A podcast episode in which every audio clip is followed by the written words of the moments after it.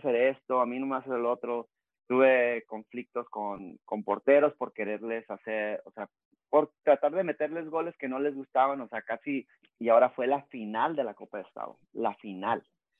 Y yo en mi mente dije, no, no importa, no me importa, dije, esta niña va a jugar el tiempo que se merece. ¿Cómo mides el éxito? ¿Lo, lo mides por lo monetario o lo mides por cómo, cómo te sientes todos los días, ¿no? Hola, feliz jueves, bienvenidos a un episodio más de Platicando con Yaque.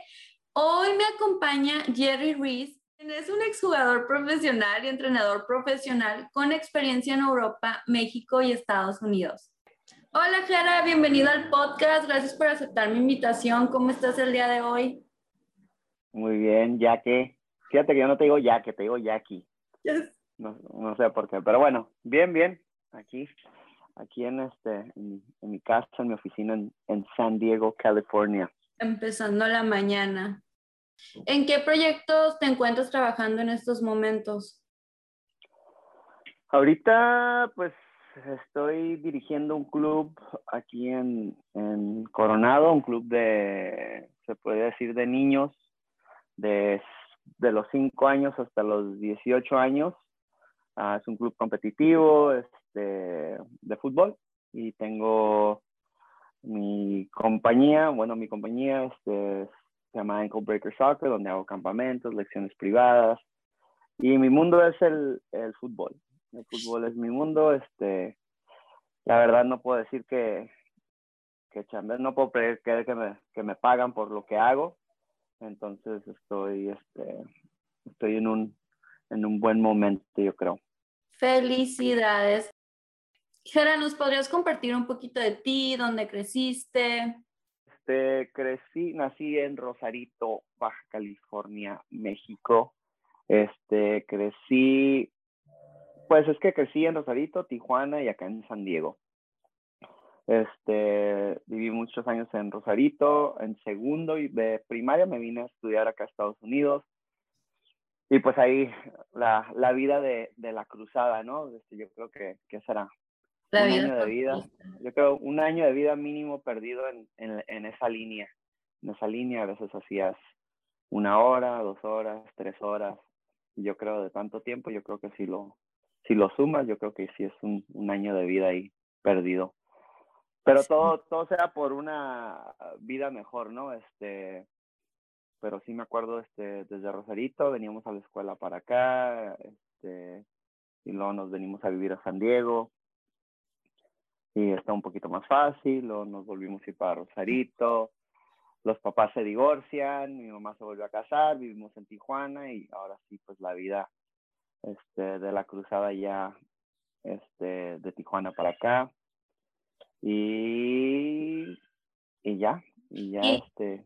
¿Y tú recuerdas la primera vez que fuiste a un juego de fútbol?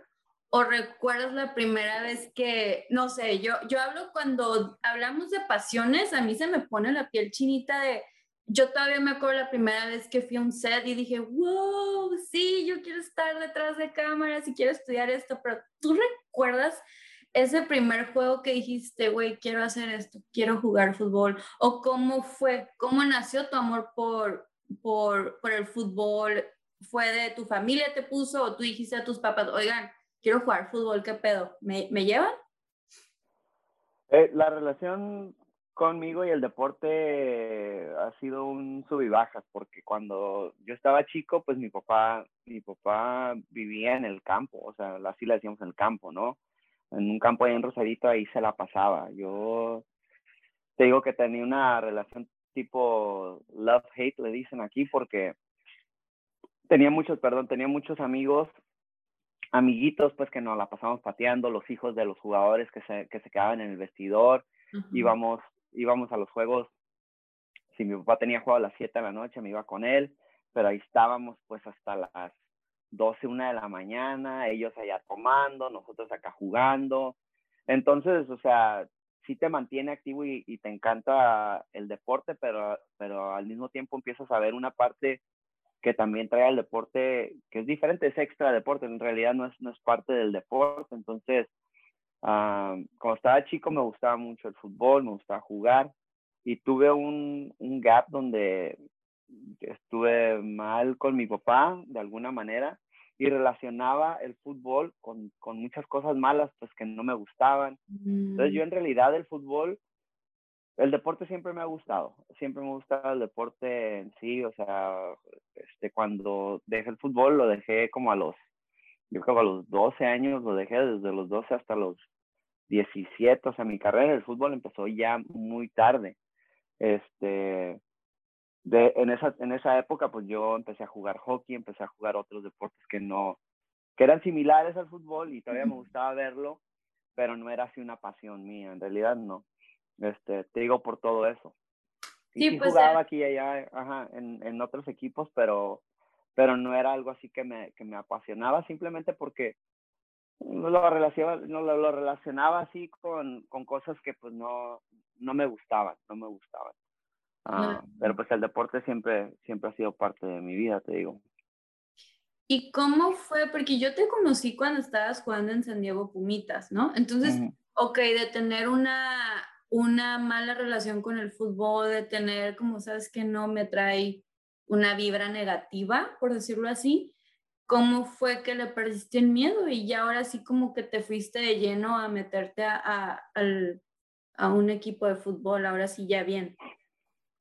Sí, no, este, no, pues te digo, ya cuando ya estamos, lo que pasa es que humildemente, pues te digo que siempre tuve algún tipo de talento en el deporte, ¿no? Entonces ya como que era inevitable alejarme tanto tiempo. Yo tenía la espinita, quería, sí me gustaba jugarlo, sí me gustaba jugarlo, pero te digo que eh, cuando jugaba hockey, el, el, hockey pues se tomó, tomó, como llenó ese vacío, pero no lo llenó al 100% porque pues el hockey lo jugaba en México y en México pues no había buenas oportunidades para ese deporte. Y ya pues cuando empecé a jugar acá, este, fue un entrenador que, con el que, de hecho empecé a, no, no, un entrenador me dijo que si quería jugar en, en la universidad con él y que él me daba los créditos, él nada más quería que yo fuera a jugar. Sí. Porque me debió jugar y dijo, bueno, vente a jugar. Y dije, ah, bueno, pues nomás agarré los créditos para, para ir a jugar fútbol. La verdad, la escuela pues no, no me apasionó, no se me dio.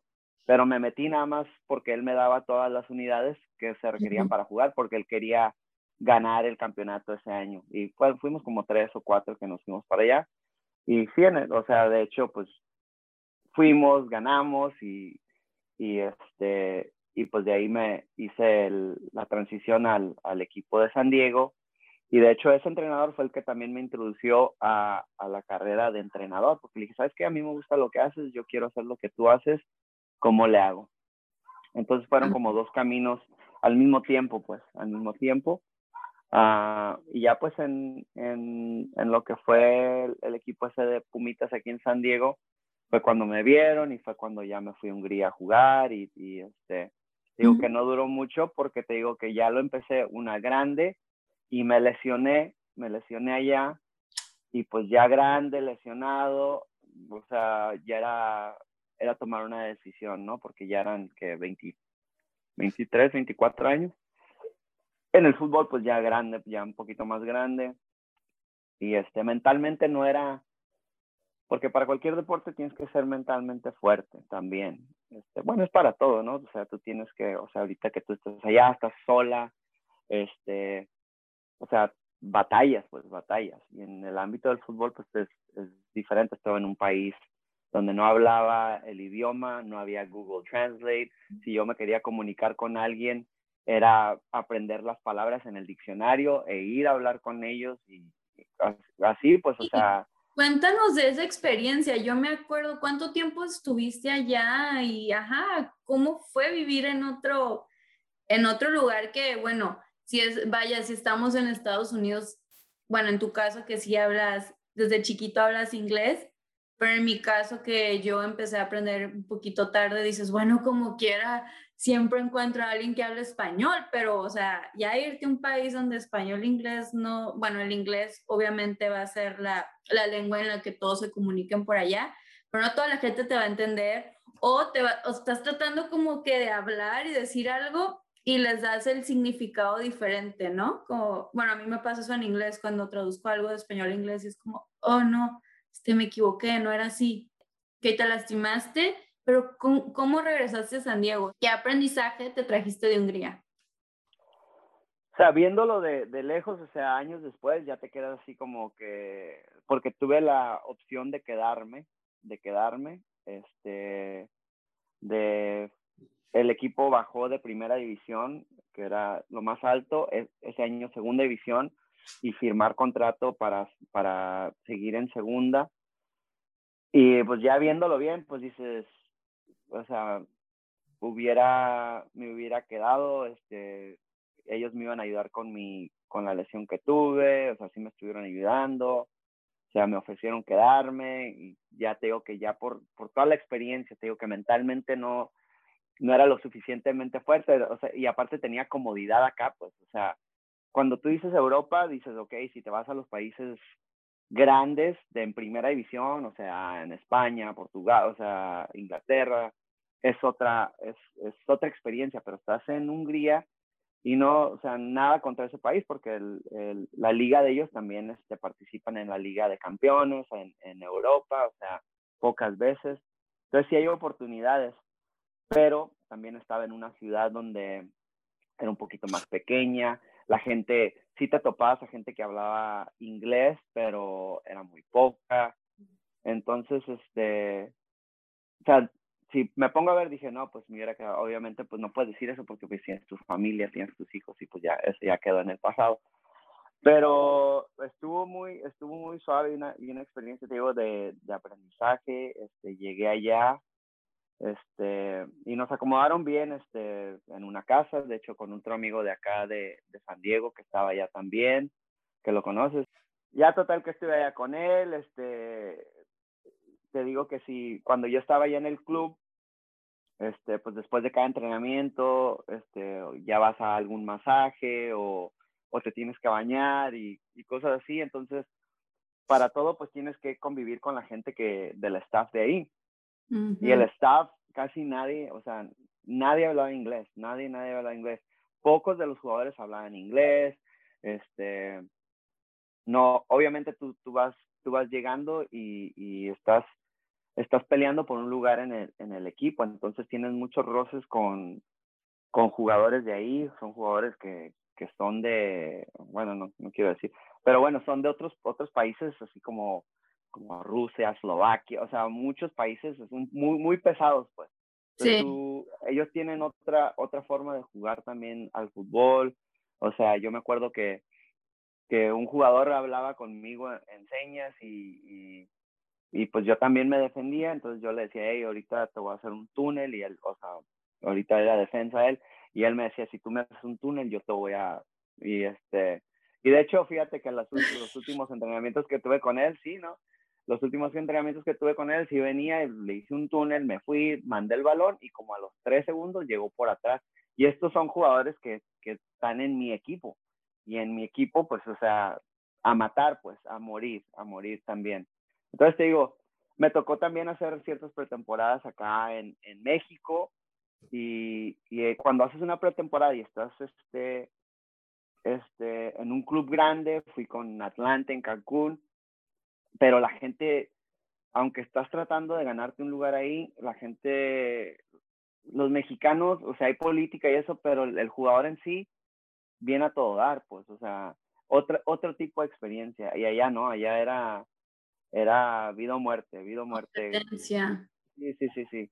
Y el entrenador ahí también era, era de, lo que le gustaba era que, que tú entraras con todo, pues, o sea, no era de, de, un fútbol así bonito que tocabas y que me dejaban hacer las cosas que, que, me gustaban hacer a mí, era más bien de que cuando no tienes el balón, tú tienes que ir a matar por él y, y eso es lo que entrenabas, pues.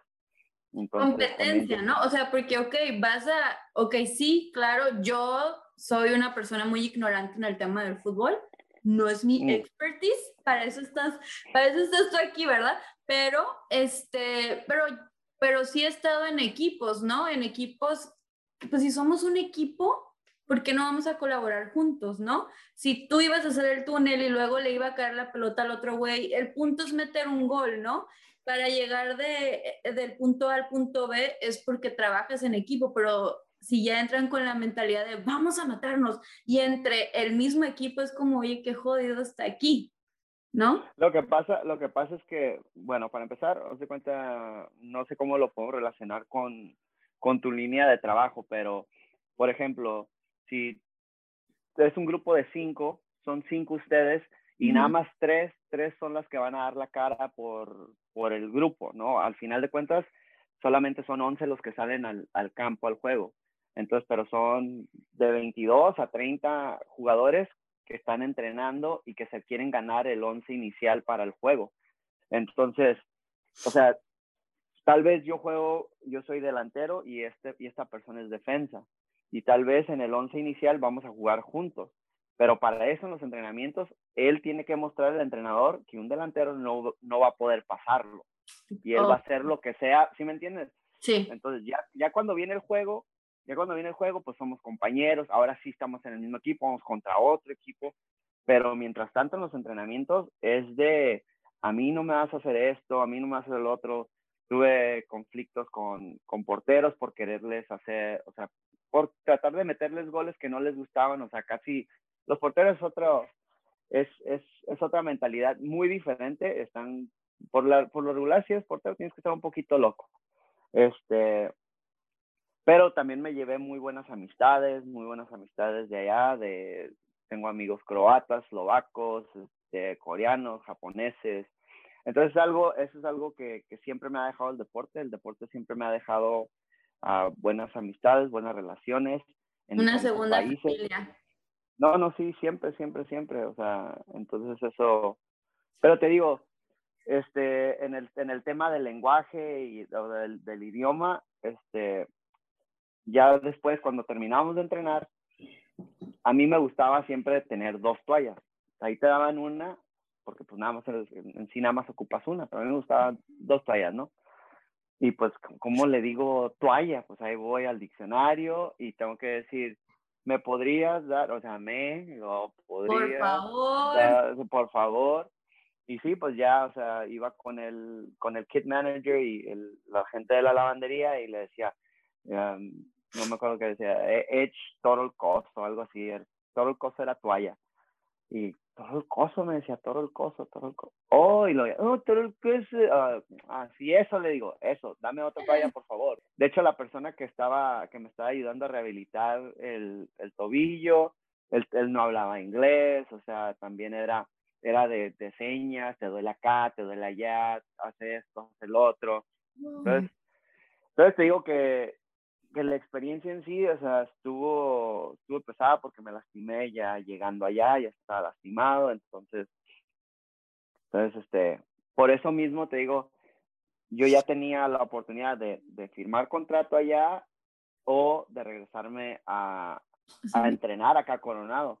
Y en realidad, pues, con lo que te pagaban allá y luego lo que me pagan acá, pues ya estaba viendo ya más bien por dónde va mi vida, ¿no? O sea, donde estoy más cómodo, o sea, vienes, no he viajado mucho, pero sí he ido a otros lugares, ¿no? O sea, sí he viajado un poco, uh, me ha tocado ir a Europa, me ha tocado viajar aquí en Estados Unidos y en México, pero está, está muy difícil ganar, cuando llegas aquí a San Diego, es muy difícil ganarle a, a esta ciudad, este, entonces llegas a toda la comodidad del mundo, entonces también eso tiene mucho que ver. La experiencia no la cambio por nada, como Duvalín, you know. Este, la Duvalín no cambio por nada. ¿Qué no te sabes eso? Sí, no, la experiencia.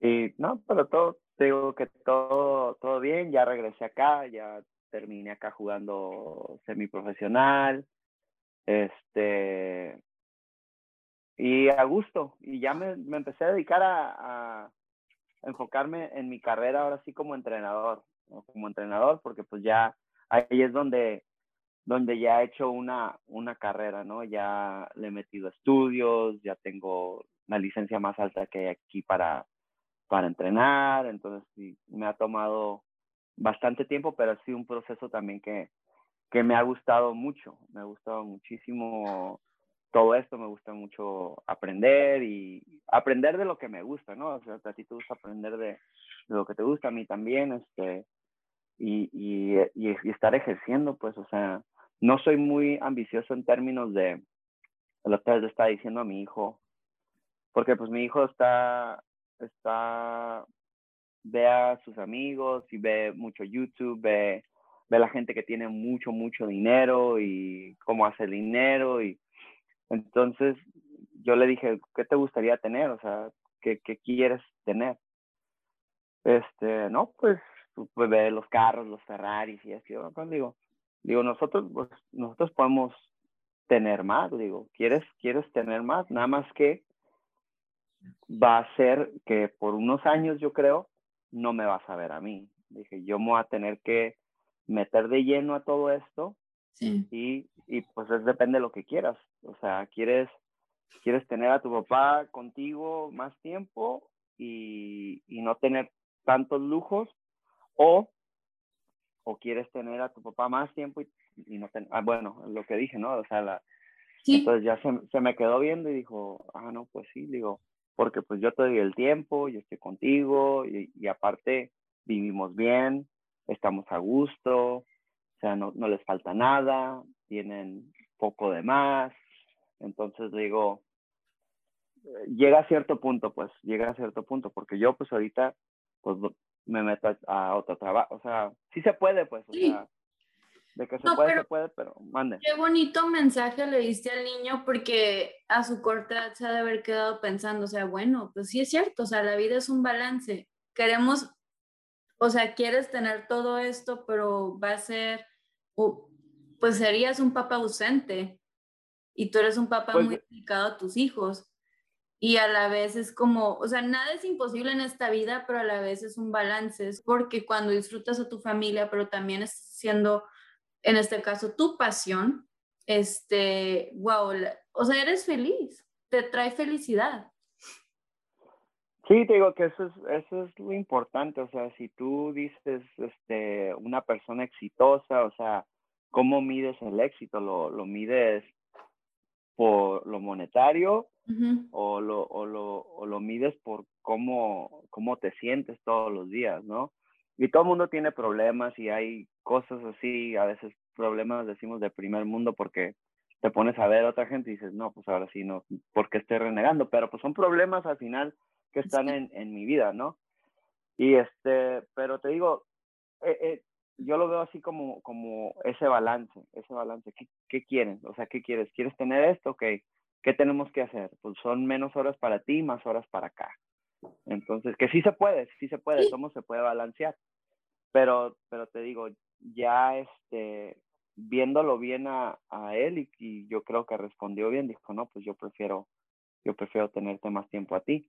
Claro. Que no quiere decir, no quiere decir que no hay maneras de, de, hacerlo de otras maneras, ¿no? O sea, uno tiene que también ser este, este, inteligente y depende de, o sea, si quieres hacer dinero, pues claro. en, encontrar la manera, digo yo, de, de tener algo que, que, te genera dinero mientras duermes, ¿no? Pero también eso pues requiere de tu tiempo, o sea, aunque, aunque vayas a poner algo que, que te esté generando solo, todos hay que meterle tiempo a todo eso, ¿no? Entonces yo tengo ciertas cositas aquí y allá, pero de todos modos me tengo que venir a sentar en la computadora, estar mínimo una hora, dos horas aquí. Dedicación. Y, y, ver que esté bien. Y eventualmente, entre más cosas tengas que, que, tienes que estar monitoreando, pues más tiempo vas a quitar. Claro. Entonces, te digo, es, es, es, un, es un balance y, y, y mientras él entienda eso, todo está bien. Entonces, también la niña, pues, no. todos los niños. ¿no? Es un bonito mensaje, o sea, ¿cómo mides la felicidad? Porque sí es cierto, um, hay personas que miden la felicidad con la cantidad de cosas materiales y la felicidad, bueno, yo voy, mi, eh, mi definición de felicidad va alineada a la tuya, es cómo te sientes cada día. Y no está peleado con tener más o aspirar a más, pero van alineados. Entonces, creo que el niño se llevó un bonito mensaje a su corta edad. Era, y regresando cuando estabas en San Diego Pumitas, ok, regresas de Hungría y tomas la decisión de ser coach. ¿Cómo fue esa transición? O sea, ¿Cómo fue tu preparación? Sí, este, te digo, cuando jugué en esa universidad con este entrenador, él estaba, en, él, él aparte era entrenador en el club donde estoy ahorita yo, ahí en Coronado. Y yo, yo le dije pues que yo quería hacer, de hecho me tomó cierto tiempo porque como que no me tomó muy en serio, dijo, ah, si quiero hacer esto, no quiero hacer esto. Entonces cuando regresé ya de, de allá, este, ya como quien dice, tenía el trabajo alineado y me metí en la prepa como su asistente y el director de Coronado que estaba en ese tiempo, este, me vio dirigir, me vio dirigir o me vio y dijo, ah, ¿sabes qué? Este, ¿te gustaría trabajar para el club? Sé que está trabajando en la prepa, ¿te gustaría trabajar para el club? Te doy un equipo, primero empezó un equipo y este, y yo pues dije que sí, y pues de ahí me dieron muchachos ya grandes, de, 17 años, yo creo que fue mi primer equipo. Entonces, es, y ahorita pues ya, ya viendo atrás y viendo haber manejado las edades más pequeñas hasta las más grandes, pues entonces ya te das cuenta de las personalidades de los, de los muchachos o de las muchachas, de los niños, las niñas son un poquito más, son diferentes y este, perdón, y ahí empezó, pues ahí, ahí empecé. Y primero, pues uno está, uno está joven, o sea, uno está, vive con sus papás.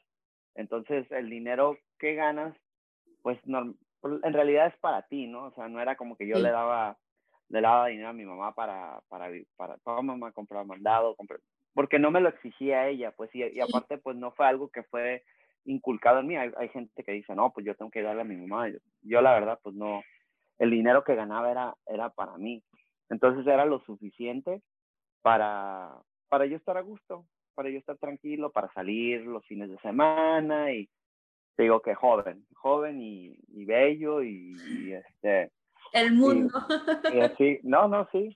Entonces, pero, pero luego, luego te pones a ver, o sea, porque es, es un buen, le dicen un buen trabajo de, de part-time uh, cuando eres entrenador, o sea, este, y hay gente que, que, es voluntario y que lo hace gratis, pero en un club competitivo pues ya entonces ocupas un poquito más la experiencia, ayuda y luego ya las licencias. Entonces dije, no, pues yo no quiero, yo no quiero hacer esto part-time nada más. Entonces, de un equipo, pues te pagan por equipo. Entonces dije, no, pues un equipo, voy a agarrar dos equipos y pues ya me van a pagar más dinero. Entonces ya empezaba a ganar más, entonces iba subiendo de licencias y dije, ok, ¿cómo puedo hacer que esto sea a lo, a lo que me dedico, a lo que me dedico. y ya pues el, el, director, pues este, también tienes que hacer bien tu chamba y te dan equipos conforme vayas. No tiene nada que ver con lo que ganas. Sí. si me entiendes, tiene, tiene que ver como cómo responden los niños a ti y cómo responden los papás a ti. Este, yo vengo de una, de una familia muy grande de educadores. O sea, mis tíos son maestros, este, directoras, o sea, de todo. Entonces yo digo que, que, que se nos da. Mi hermana más pequeña es maestra Montessori, este, mi hermana Tania es, este, de hecho ella se quería enfocar en, en una carrera como maestra, pero es algo como un, ya, como un tipo llamado, ¿no? Muy raro es como un llamado que, que, a la familia se le da, nos gusta, nos gusta, enseñar. Estén ustedes. Sí, sí, sí, es como que está en la sangre, ¿no? Eso, eso, entonces a mí me, me, me gustaba mucho, me gustaba mucho, entonces el director ve eso y ve el impacto que, que tuve en, en, los grupos y en los padres. Con los padres es un poquito diferente porque ahí es cuando ya, ya no puede ser, ya no puede ser un chamaco que, que, está tirando fiesta porque tú, tú eres responsable por sus hijos. Entonces tú no puedes llegar a un juego el sábado de una parranda el viernes y andar. Entonces ya ahí tienes que decir, ok, si quiero hacer esto, tengo que ser profesional. Claro. Y pues es algo, ahorita que estoy como director de ahí, es lo que yo veo con los muchachos. Yo no quiero, yo no quiero un Jerry que llegaba el viernes de parranda el sábado todavía crudo. no, no, porque esto... Deshidratado, muriéndose ahí en el campo, sí. Entonces, porque la gente se da cuenta de eso, en realidad la gente se da cuenta de eso.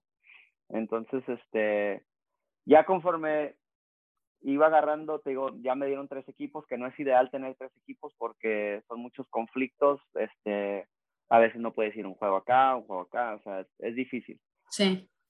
Pero, pues, tres equipos significa que yo ya podía solventar mis propios gastos bien, yo ya, pues, yo me, me fui a vivir solo, o sea, mucho tiempo ya estaba viviendo solo, Ah, Pero tener tres equipos también significaba para, para la liga darte tres equipos que ya eres una persona de fiar. O sea, si este güey ya puede manejar tres equipos es porque ya han visto que, ok, la edad es un número, este, este muchacho sí es responsable, es dedicado, es apasionado, entonces eso vieron en ti, por eso ya te pusieron tres equipos. Pues sí, eso es lo que te digo que es lo que lo que quiero pensar, ¿no? Que me dieron esa responsabilidad porque yo la podía manejar.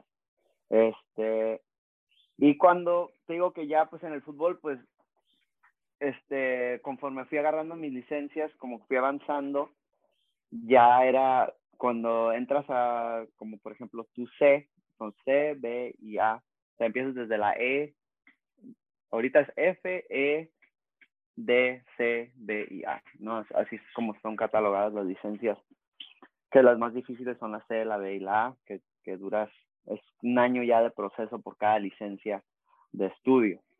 Entonces, este, ya en cuanto entré a la C, era, fue cuando ya dije, ok, en la, en la licencia, las, las más básicas, las que son la E y la D, pues si agarras entrenadores que más o menos, ¿no? Ya en la C ya empiezas a separar el nivel de entrenadores los que nada más están ahí por nomás, estos ya no van a pasar el curso, no lo pasan, y luego los que van pasando. Y en la B todavía tienes como el 70% de los alumnos, yo creo que pasan esa licencia y el 30% no. Y en la A, pues ya es gente más dedicada y, y gente profesional, o sea, ya son entrenadores de universidades División 1, entrenadores profesionales, este, ya te topas topas otra categoría de entrenadores, ¿no? Entonces ahí ya es mucho networking, entonces si la gente ve, porque la gente todavía no tiene su, hay gente que está en buenos puestos que no tiene su, su licencia más alta. Entonces, este, yo empecé a, trabajar, gracias a mi licencia A, empecé a trabajar con la, ya con la selección de Estados Unidos a nivel femenil. Entonces también es, es otra, es otra chamba que tengo que este, voy y, y este, a hacer visorías para la selección de los, de Estados Unidos en el lado femenil. Entonces, eso es algo que, que, agarré porque alguien vio cómo trabajaba ahí y dijo, ah, este va a ser bueno para representarnos acá. Entonces, es otro, es otro ingreso que tengo y aparte, pues... Te están ocupando en todas partes. Sí, como dices, es networking. Eh, en, cada juego que vas, cuando e, era otra carta de presentación, era otra prueba. ¿Cuáles son algunos de los requisitos eh, que te piden para las certificaciones? Ah, ya ahorita, o sea, se llama, bueno, para empezar, para cada licencia tienes que tener la previa, ¿no? Y durante, tienes, tienes un periodo de un año aparte de cuando, cuando tú pasas tu primera licencia, la, vamos a decir la C, antes de, de mover a la, a, la, a la B, tienes que, tienes un año, tienes, no, no puedes hacerlas luego, luego. Tiene que pasar un año. Y en ese año tú tienes que, tienes que buscar educarte de otras maneras, meterte otros cursos, hacer otras cosas y, y tener experiencia. Y luego ya es un proceso selectivo. Antes antes este, cualquier persona puede ir a agarrar esas licencias. Ahora tú tienes que decir por qué vas a agarrar la próxima y qué has estado haciendo en ese año para seguirte superando. Mm. Y ellos ya dicen si entras o no entras. Entonces ya es más selectivo, que eventualmente vas a entrar, ¿no? O sea, pero dicen, no, después del año, dime. Tengo una pregunta, ¿no les hacen preguntas psicológicas? Como para ver si el coach, cómo puede delegar a los, e, el equipo o... Ah, eh, hay un, hay un, este, durante las pruebas hay una prueba que es más psicológica y te enseñan, decir, te enseñan un poco de psicología, pero más psicología ah, sobre los jugadores, sobre los niños. Entonces de ahí, este, de ahí tienes unas ciertas pruebas y va, va el psicólogo de la, de la federación y, te da cursos, o sea, está bien redondeado todo. Pues. Hmm. Tu website y me encontré con unos ah, comentarios de los padres, te voy a leer una porque dije, uy, qué bonito. Dice, Jerry ha estado entrenando a mi hijo durante cuatro años. Él es excepcional. Estoy impresionado por su profesionalismo y la influencia positiva que tienen sus jugadores. ¿Qué opinas? ¿Qué sientes cuando escuchas esas, esas reseñas de los padres?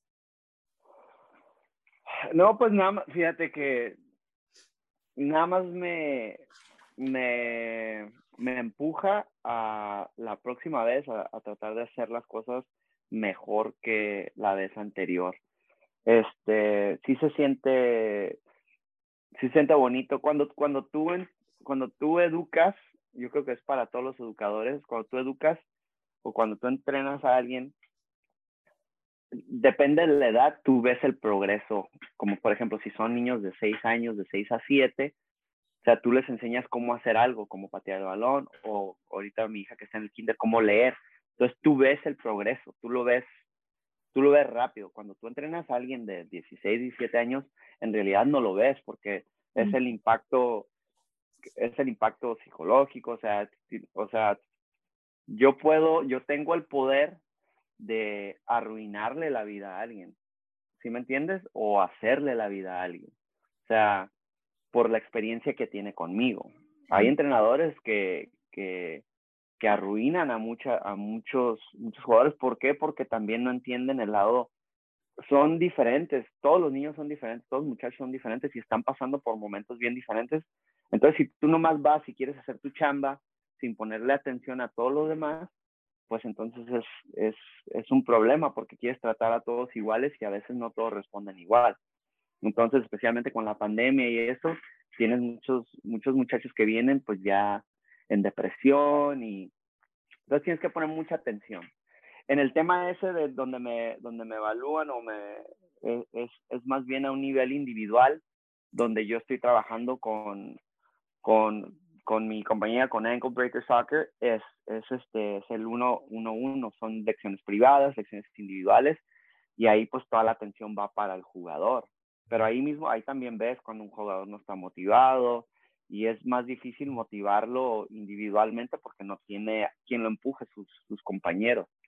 Entonces yo veo eso, te digo, y, y claro que me, que me gusta, pero, este, pero la próxima vez pues ya el estándar va subiendo. Entonces, ¿cómo lo va a seguir para mantener esto y hasta tratar de superarlo? Pues es como decimos en una oficina o acá en, aquí en producción es como atención al detalle, pues pones atención, o sea, observas el niño, estudias cómo viene, no nada más, órale, vete, ahí está la pelota y vámonos a correr, o sea, como dices, hay niños que ahorita están pasando por depresión por la cuarentena, por la, ajá, por la cuarentena y todo eso, entonces no le vas a, vas a hacer, vas a tener empatía y vas a igual, si tú traías el plan A, pues vas a usar el plan C para para este niño, pero no, como dices, no todos los niños son iguales, cada niño es diferente y pues hay que tener paciencia y, y no, bueno, yo he visto, yo crecí en béisbol, este, pues mi hermano desde chiquito jugaba y te toca ver, o sea, ya ahorita de grande canalizas muchas cosas, ¿no? Te toca ver como, oye, ese no era un buen coach, o sea, me acuerdo de o sea, no entienden a los niños, nada más les exigen y es ponerte también. ¿Te acuerdas cuando fuiste niño y jugaste ahí? O sea, ¿cómo te sentías? Hay otra reseña que también se me hizo muy bonita. Jerry es sin duda un entrenador con un objetivo claro. Eso hace que se gane la confianza de los niños para lograr el máximo rendimiento de los jugadores. Me hizo muy bonito y va con lo que estás diciendo. Sí, pero te digo, este, así como es que es, es, un, uno tiene que aprender y, y, este, y desafortunadamente pues uno para aprender y para superarse tiene que cometer errores. Y yo no estoy diciendo que soy un entrenador que no ha cometido errores, porque sí he cometido errores. O sea, yo tengo todavía experiencias de, o recuerdos de, de experiencias de, de niños o niñas donde yo he sido una parte como un, a lo mejor hasta un recuerdo malo para ellos, ¿no? Tengo una niña que siempre, siempre la tengo en mente, que era un partido de Copa de Estado y yo la verdad, pues, o sea, era una, era una semifinal de Copa de Estado, que es según esto la copa más grande que hay aquí en, en el estado, y era una semifinal, era un partido bien importante, pero las niñas tienen siete años, ocho años, ¿sí me entiendes? Ocho años tenían las niñas. Entonces esta niña, yo me acuerdo que, que viajamos como a tres horas de aquí, todos nos quedamos en un hotel, pero la niña fue, jugó, pero nada más la metí como dos minutos en todo el partido, o sea, nada más la metí por, porque la, pero dije, no, esta niña no, no va a hacer nada, este, yo, yo estaba un poquito más joven y, mi enfoque era más en ganar, no el desarrollo de los niños. Entonces yo me acuerdo de esa niña que, que jugó dos minutos, la saqué y no, pues olvídate, los papás enojadísimos conmigo, aunque yo ya les había advertido y ya les había dicho, vamos a ir a, a ganar y sí. Pero ya regresando a eso, dije, yo en mi vida le vuelvo a hacer eso a, a una niña, especialmente si, si viajó. O sea, si yo no pienso jugar, o sea, no pienso que esta niña o este niño va a poder participar, yo le voy a decir al papá, ¿saben qué? Mejor no hagan, que, que no lo haría en realidad.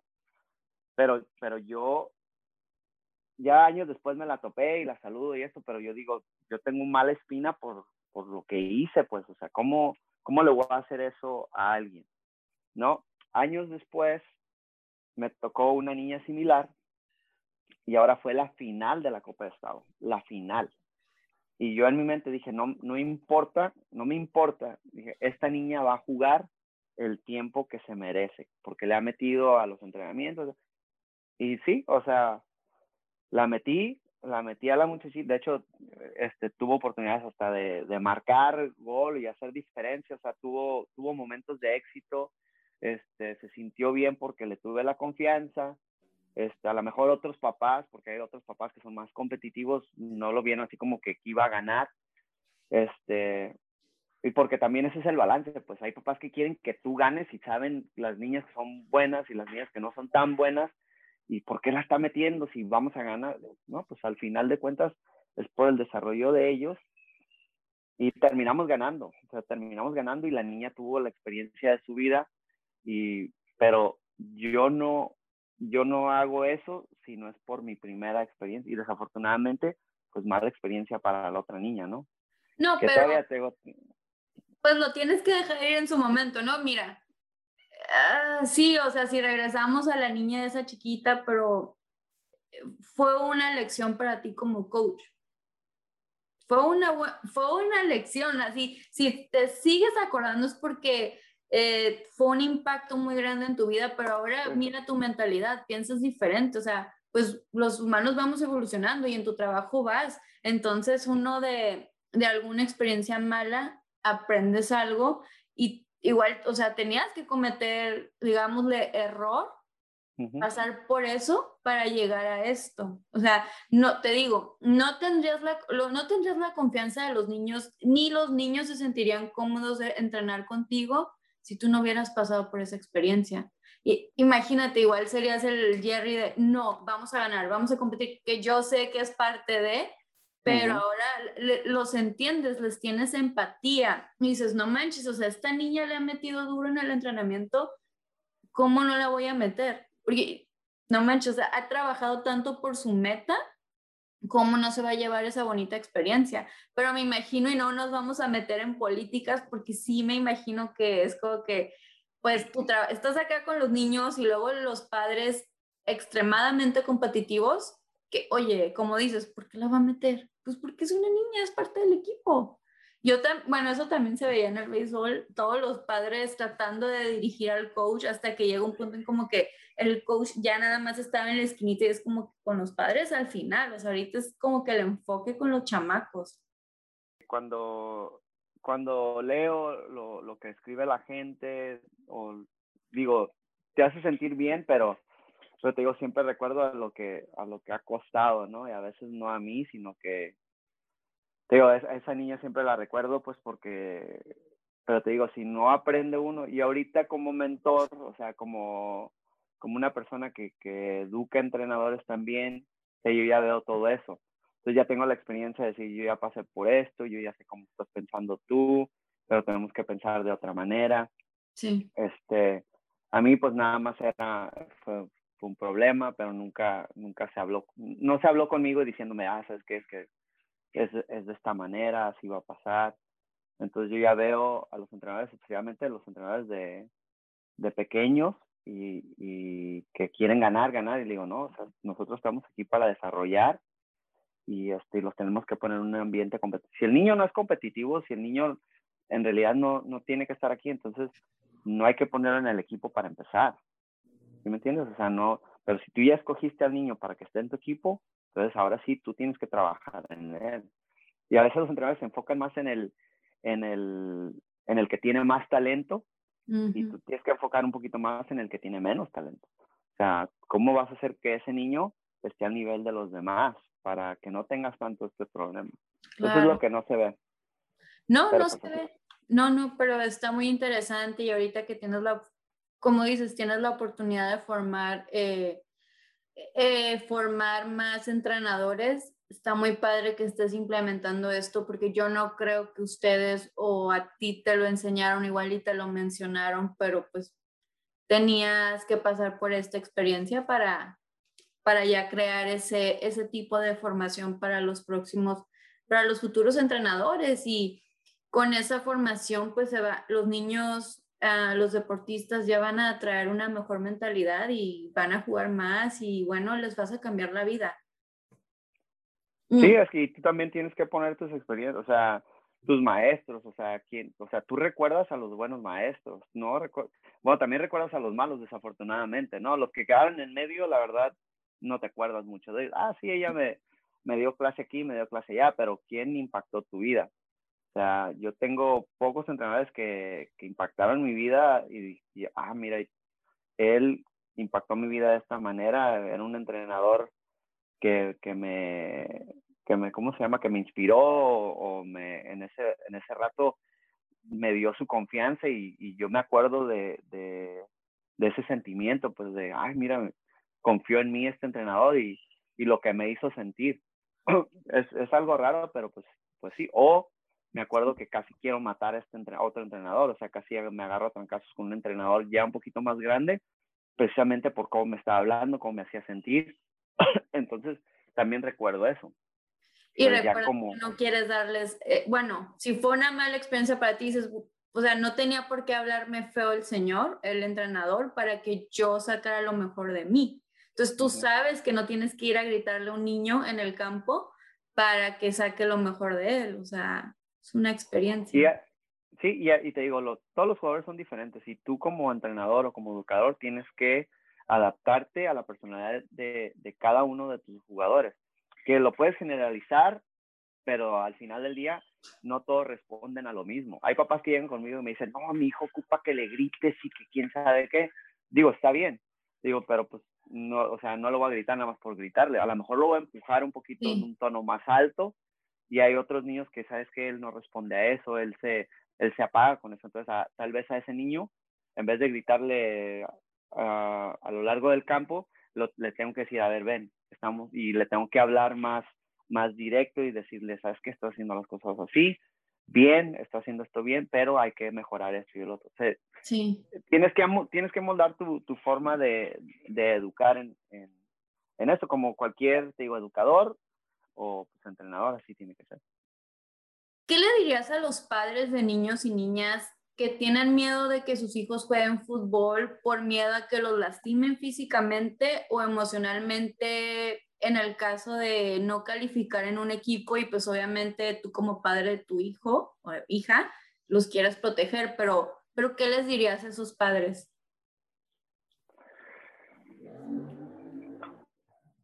No, bueno, hay como, bueno, a ver si entiendo bien tu pregunta. Déjatelo para... A ver por ejemplo, ya yo tengo una hija, ¿no? Y mi hija tiene, quiere jugar fútbol, pero yo por protegerla de, por, por, viene de un lugar de amor, la protección al impedirle jugar fútbol, ¿no? no, no quiero que juegue porque tengo miedo de que mi hija se caiga, se lastime y ya no pueda hacer nada de su vida. Y el otro miedo es este, el que, ¿qué tal si no es buena? ¿qué tal si no la arma y nunca va a calificar para subir de nivel y para subir otro equipo? O sea, ¿qué me dirías a mí, no? Como si yo tuviera una hija y, y la estoy protegiendo así. Bueno, que, bueno, que, que la dejaras ir, o sea, que abrieras tu mente, porque si eh, los papás con los que más tenemos problemas son ese tipo de papá, el papá que quiere proteger a su hijo de todo. Y uno como papá tiene que entender que no vas a poder proteger a tu hijo de todo. Lo quieres tratar de poner en un buen ambiente. Entonces también es entender a qué te estás metiendo, es hacerlos entender a qué te estás metiendo. Por ejemplo, eh, tenemos dos programas en Coronado, el programa recreacional y el programa competitivo. En el programa recreacional les enseñamos a los papás que el niño viene aquí para divertirse. Aquí no se tiene que preocupar de, de que si va a jugar, no va a jugar. O sea, aquí el talento no importa. Aquí lo que importa es que se divierte y que tenga una buena experiencia, ¿no? Eso, eso es lo primero, es entender eso. El papá que entiende eso entiende que no hay presión, que si el niño le gusta, va a seguir, y si no le gusta, se va a salir, y ya. Y los entrenadores son entrenadores voluntarios, tratamos de darles apoyo, y pues es la personalidad también del entrenador. Pero, pero ahí es el niño, ¿no? Entonces, por eso, para el equipo competitivo, perdón, se hace las visorías, los tryouts. Entonces, si tú ves que el papá no está listo para que el niño entre a un competitivo, o sea, a lo mejor el niño sí está listo, pero tú no haces entender al papá que este es un, un, ambiente donde se tiene que ganar el lugar, pero aquí ya es, ya, el niño ya tiene amor al deporte, cierto amor al deporte, ya le gusta. Entonces aquí va a ser más físico, aquí va a ser más competitivo, va a ser, entonces, el, el papá tiene que entender a qué se está metiendo para empezar. Pero pero les recomiendo que, lo, que si apenas van empezando, los metan en un programa recreacional donde no hay esa presión, donde no hay esa presión y, entender pues que, los niños se van a caer y se... Para mí el, el, fútbol es uno de los deportes más importantes porque coordina, coordina todo el cuerpo, nada más por la pura coordinación. Por ejemplo, si el fútbol se juega con los pies, entonces tú tienes que estar coordinado de todos lados. Si tú juegas básquetbol, pues a lo mejor dicen, no, pues te sacan las manos, fútbol americano, béisbol, le sacan las manos. Tú puedes tomar a un futbolista y lo puedes, después de varios años, lo puedes meter al béisbol y va a ser bueno en el béisbol. Puedes meter a básquetbol, va a ser bueno en el básquetbol. Lo puedes meter a cualquier deporte básicamente y porque ya está más coordinado, te va a ser bueno en cualquier deporte. Tú no puedes traer un beisbolista y hacerlo futbolista después de años es casi imposible. Básquetbol, tampoco, porque es, es muy, muy diferente. Entonces el fútbol es, es, es, un, es un buen deporte de escalera también. Si quieres ser otro, otro tipo de... Y es, es un buen deporte porque es en equipo, o sea, aprenden muchas cosas del fútbol. Pero un papá sobreprotector va, va a tener, en cualquier deporte va a tener dificultades. Entonces, lo primero es dejar ir, ser abierto de mente y, y, y, ver bien a dónde lo estás metiendo. O sea, si lo, no lo vas a meter a un lugar competitivo si tienes miedo a ciertas cosas. Ajá, exactamente, lo vas a meter en un, programa donde está un poquito más abierto, más, más este, flexible y donde se va a divertir, ¿no? Que es lo primero que vas a buscar. ¿Es divertido? Sí, ok, vámonos, ahí es. Claro, no, sí, eh, me, me gusta, me gusta.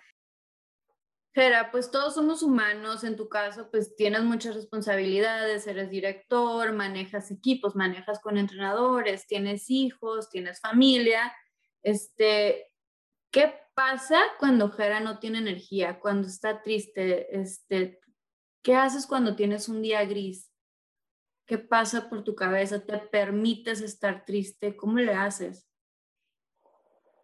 Pues no, pues, pues como todo, lo que pasa es que es, es diferente como si tú vas, yo creo que si tú vas a, la a una oficina donde tú te puedes, te puedes como esconder un poquito más, o sea, yo no me puedo esconder, o sea, mi trabajo, mi, mi trabajo involucra a que, a que yo trabajo con, con niños y con gente y, y, y, cualquier día es un día de impacto. O sea, si yo tengo un, un mal día, digo, yo puedo impactar a un niño o a alguien en una, de una manera negativa. Entonces, eso siempre está en mi mente, o sea, si yo, estoy, si yo, si yo tengo problemas aquí en la casa, esos problemas los tengo que dejar aquí en la casa.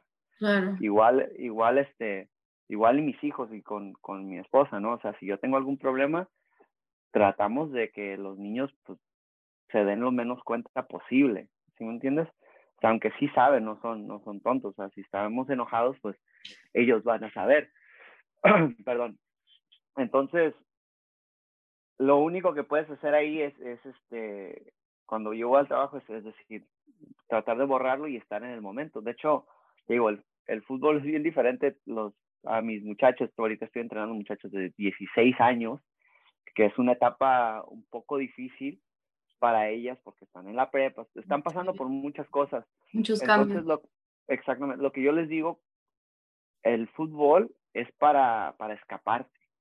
Aquí no, no es para que trata de escapar de tus problemas aquí divirtiéndote, haciendo lo que te gusta. Y si, y si yo veo eso, trato de no ponerles más estrés. En, porque también lo competitivo también te puede estresar, ¿no? Pero, pero aquí es, cuando tú cruzas esa raya del, de afuera al campo, es, o deja todo allá atrás o intenta, ¿no? Lo más claro. porque a veces no se puede.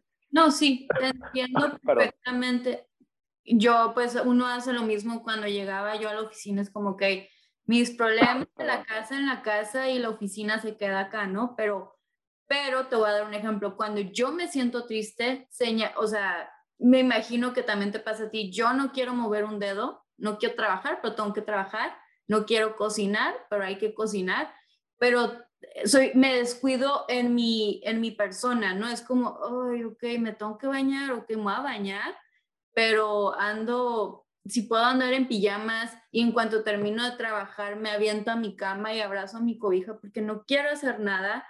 Este, ok, yo no soy deportista, pero este, trato de, de correr.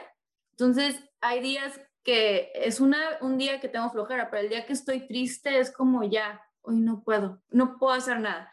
Esos días, yo, por ejemplo, me pongo a ver la serie de Friends porque necesito reír me pongo a leer. En esos días, tú sabes, tú me conoces que me encanta hablar o muchas amigas que me están escuchando también saben que estoy aquí para ellas o para ellos de lo que necesites 24/7, pero hay días que, o sea, no, no puedo escuchar a las personas ni puedo hablar porque así estoy súper down.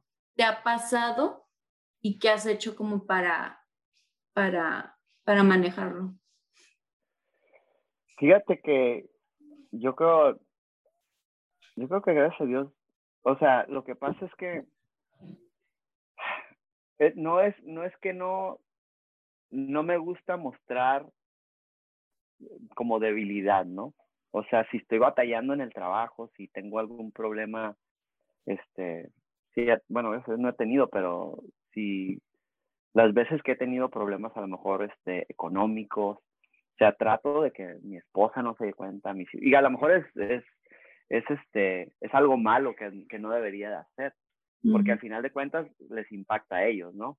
Pero yo, siempre, yo siempre estoy consciente de que están ellos, están ellos. Entonces, yo como el papá, yo digo, no, pues yo tengo, y a lo mejor muchos papás sienten lo mismo, que, que sienten esa responsabilidad de ser, de ser los fuertes y decir, yo no me puedo, yo no me puedo tirar en la cama, yo no me puedo poner a ver una serie, y más ahorita porque tengo esas responsabilidades, este, tal vez cuando estaba más chico y, vivía solo y había esos momentos donde, sabes que no quiero ver a nadie, pero ahorita no tengo ese lujo, no tengo ese lujo.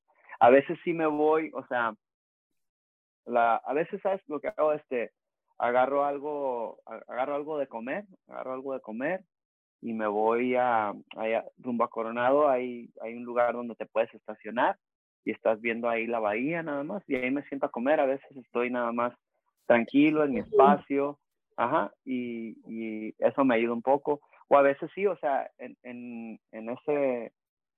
Tengo, tengo muchos momentos donde estoy como solo, cuando estoy en, en el campo, antes estoy preparándome, llego antes y este, me pongo a escuchar este podcast, si me entiendes, platicando con Jackie, está primero, es el primero que escucho.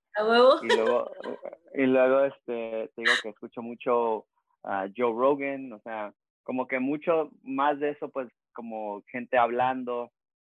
hablando de temas diferentes, temas a lo mejor de que yo ni siquiera estuviera interesado nunca, pero los escucho y veo los puntos de vista.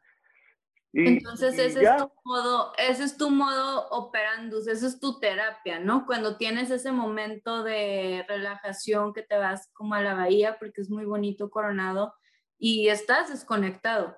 No, no lo ves, pero ahorita, bueno, yo analizando, es tu momento, es, eh, cuando escuchas el podcast, estás escuchando y estás este, en modo activo, pero no estás, ok, ok.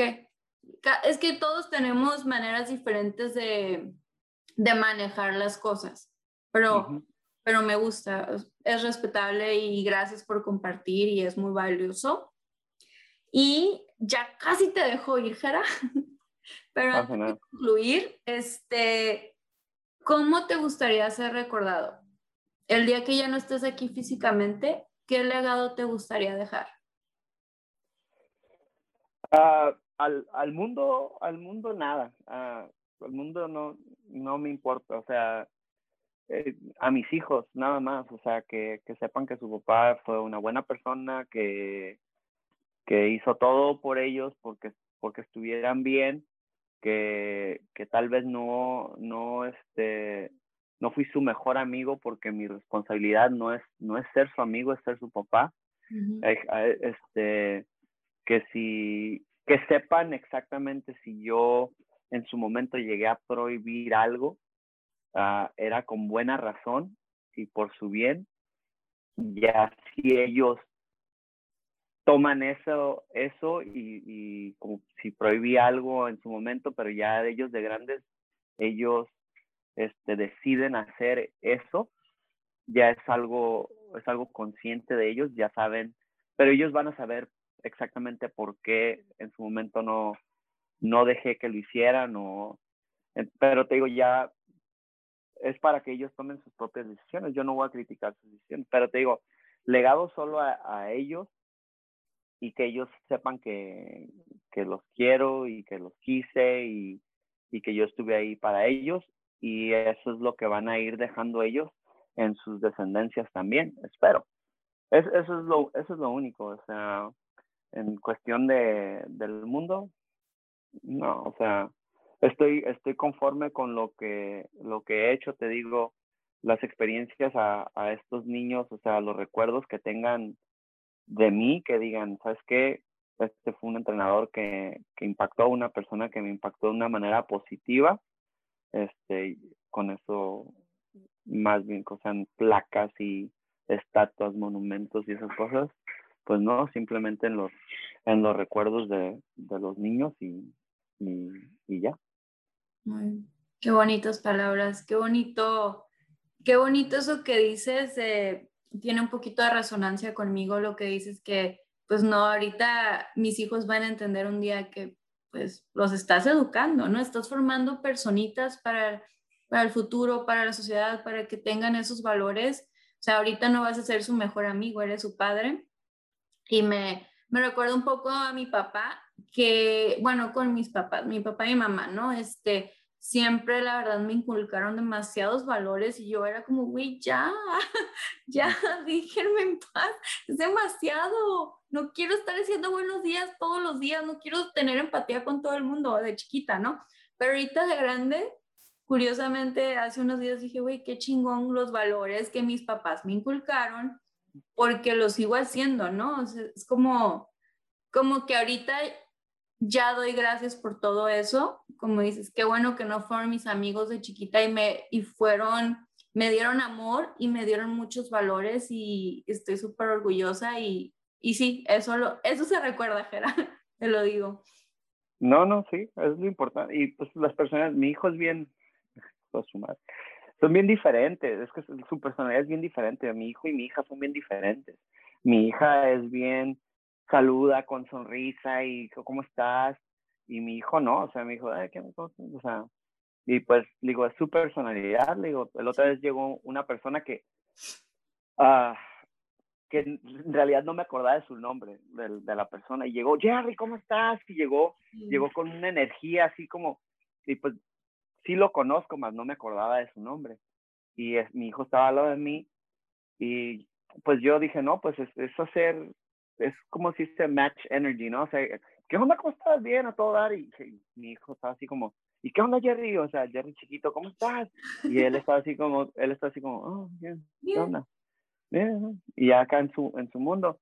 Y ya de regreso, o sea, ya iba hablando con él, dije, mira, dije, tal vez no lo conoces, yo lo conozco, pero, pero es algo bueno, le digo, fíjate, la energía que traía él, o sea, lo, lo menos que podemos hacer es, tratar de corresponderle un poquito esa energía, ah, o sea, dejar lo que estamos haciendo y, y, nunca sabes, o sea, nunca sabes quién es quién y, y, a lo mejor ellos están pasando por un mal momento o cualquier cosa.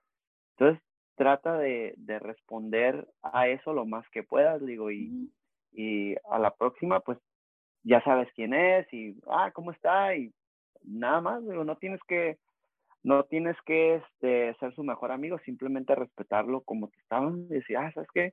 ¿Cómo está? Y mucho gusto y con permiso, cosas así. Pero su personalidad es así, pues, su personalidad es así. Regresar el saludo, sí. Pero entonces te digo, este, son cositas, pues, detallitos y, y los acepto. Yo me acuerdo, mi mamá me decía una cosa y yo, ay, ya, ya déjame en paz. Pero pues todos los valores, los principios son de ella, o sea, entonces este, yo no tengo ningún, ningún tatuaje en, en, en mi cuerpo ni nada, porque yo, yo me acuerdo que para ella era lo, lo, lo peor, o sea, era, no, no, no, no, no, yo, yo me quedé mucho con eso, pero me decía por qué, pues, o sea, porque, y ella me decía, no, que tu cuerpo es un templo y cosas así, que no la, pero yo me acuerdo de todo eso, pero al final de cuentas, este, dije, pues sí es cierto, o sea, tú no le pondrías una calcamonía a un Ferrari, ¿verdad? Entonces, ¿por qué me voy a tatuar? Entonces, este, pero, cada quien sus gustos. Pero cada quien, exactamente. Mis dos hermanas tienen tatuajes y, te digo, crecimos con la misma mamá, pero ellos lo vieron de otra manera. Y ellos al final de cuentas, mi mamá, te digo, mi mamá nos decía eso y ya tú como adulto, tú puedes tomar tu propia decisión. Yo a mis hijos, pues yo no les inculco eso, no se los prohíbo, simplemente para mí no es un gusto que no, o sea, no me gusta. Ya al final ellos van a tomar su propia decisión. Ya cuando ellos tengan mayoría de edad y puedan hacer, yo no se los voy a reprochar. Si ellos lo quieren hacer y eso, no pasa nada. Ellos saben cómo yo me siento y este acerca de eso. No creo que sea algo malo, simplemente para mí no es. Y este y son detallitos así, pues nada más porque es mi forma de ver las cosas, no quiere decir que va a ser su forma de verlas, ya que ellos este, sean mayores y quieran expresarse de esa manera. ¿Sí me entiendes? Sí. Entonces, sí. Pues es, es, algo importante. Es respetar, ¿no? Es como tú piensas así, pero el vecino no, pero eso no quiere que no se puedan entender, que no se puedan respetar, o sea, no porque compartan una idea diferente, se van a faltar al respeto, o sea, claro que no. Y es respetable y es entendible, pero creo que también me gusta eso tu cuerpo es un templo, nunca lo había escuchado, más bien por el hecho de si te vas a poner, si le vas a poner una calcomanía al Ferrari, como dijiste, o, un tatuaje, tiene que ser porque tú quieres, ¿no? Tiene que ser una decisión importante, algo que te dé orgullo ver todos los días. Ahorita ya es más cultura eso, o sea, ya es, ya es algo que, que la gente o por ejemplo, cuando yo iba creciendo, eso era algo que, que a lo mejor nada más uh, los cholos o, ¿sí me entiendes? Y ya ahorita ya es más, ya es más, cualquier persona lo hace porque quiere y, y porque, porque es, es parte ya de la cultura, es algo que era, que empezó a ser de moda, era de moda, empezó a ser de moda, la verdad. Ya era la moda ponerte un tatuaje, moda, moda, moda. porque de repente, creciendo yo, empezaron la gente con los barbed wire, ¿no? ¿Se acuerdan, no? Los, los, los, empezaron los, los fitness, acá tenían sus barbed wires y cosas ah. así. O sea, pero fue, fue una moda que fue creciendo y luego ya de repente, pues ya todo el brazo, las mangas, pero era más, ya es más moda, es más común. O sea, mis hijos van a crecer y ya va a ser todavía más común. Yo creo que va a ser más común tener uno que no tener uno. O sea, va a cambiar eso. Pero te digo, mi forma de pensar es, yo no quiero decir, dije, de repente digo, ay, yo creo que sí, un amigo tiene, tiene un peleador, tiene todo acá, un, desde acá una manga y se le ve, oh, se ve, se ve suave, pues, pero antes, si lo ves cuando yo iba creciendo decía, ay, güey, o sea, ¿qué onda con eso? O antes, ¿te acuerdas? No podías ni ir a un trabajo, no podías no, ni no, trabajar no, si tenías tatuaje. Pero pues ya, es- digo, Pero ya ellos van creciendo con eso. sí era algo cultural, pues de la- somos de la misma generación, este, crecimos como que en mi familia decían, solo los carceleros traen tatuajes y yo, o sea, no es cierto, no es cierto, o sea, una persona puede tener un tatuaje, pero sí crecimos con esas ideas, pues, sí, sí viene de un poquito de la cultura. Ay, Gera, pues te quiero agradecer tu tiempo. eh, gracias por estar aquí. Pero antes de irnos, eh, ¿cómo te pueden encontrar en tus redes sociales? Ah, todo es en Ankle Breakers Soccer. Ankle Breakers Soccer, este, ahí me van a encontrar en, en Instagram, Facebook, Twitter y TikTok, que ahí me ven bailando, haciendo mis bailecitos. Ya tienes TikTok. Todo es contenido, todo es contenido de fútbol, nada es este, todo, es- todo es contenido de fútbol. Entonces, este, ahí me pueden encontrar, ahí, ah, en YouTube también tengo un canal de YouTube que no le he dado tanto seguimiento últimamente, pero ahí están unos videos antiguos, acá un poquito más gordito, está más pachoncito, Oh my God. este, pero sí, pues, uno tiene que poner las pilas. Muy bien. Pues ya saben, si, si, si leen la descripción del episodio, ahí van a encontrar las redes de Jera, bueno, Jerry. Yo le digo Jera, pero es Jerry. Este, gracias Jera por acompañarnos el día de hoy. Gracias por tu energía, gracias por tu por tus aprendizajes, por tu experiencia, pues por todo. Eh, gracias a todos por escucharnos y vernos. Que tengan un excelente día. Bye. Bye. Y si van a Patreon, ah, con Jackie ahorita vamos a empezar a hablar de los exnovios, las exnovias. vamos a empezar a hablar de, de las noches de parranda, en el DEPA. No, olvídate ahorita. Pero eso es en en el otro canal, pero tienen que pagar por el contenido. Sí, sí, no, ese es para el OnlyFans.